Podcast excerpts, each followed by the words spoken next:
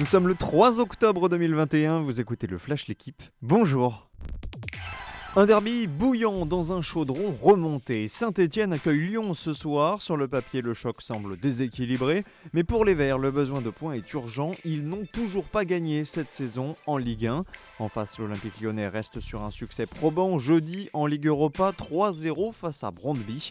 Les autres affiches du jour opposeront Rennes au PSG à 13h et Lille accueille l'OM à 17h.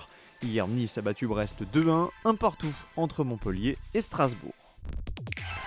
Le Barça s'enfonce dans la crise. Les Catalans ont chuté hier sur la pelouse de l'Atlético de Madrid. Score final 2-0, but de Lemar et Suarez. Quatre jours après son lourd revers sur la pelouse de Benfica, le FC Barcelone enchaîne une deuxième défaite de rang sans marquer. Les Blaugrana n'ont d'ailleurs remporté qu'un seul de leurs six derniers matchs. C'était au Camp Nou face à Levante.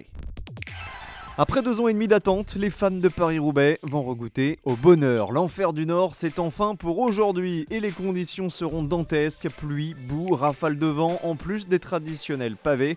Un parterre de stars se présente au départ. Van Aert, Van Der Poel, Sagan ou Colbrelli, tous prétendent à la succession de Philippe Gilbert, le dernier vainqueur en 2019. Hier, la course féminine a créé l'événement. La première édition de l'histoire est revenue à la Britannique Lizzie Denian, une course marquée par d'innombrables chutes.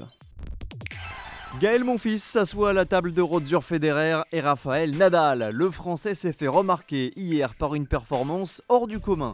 Sa victoire face à Marcos Giron à Sofia lui permettra de disputer cet après-midi face à Yannick Sinner une finale sur le circuit ATP pour la 17e année consécutive.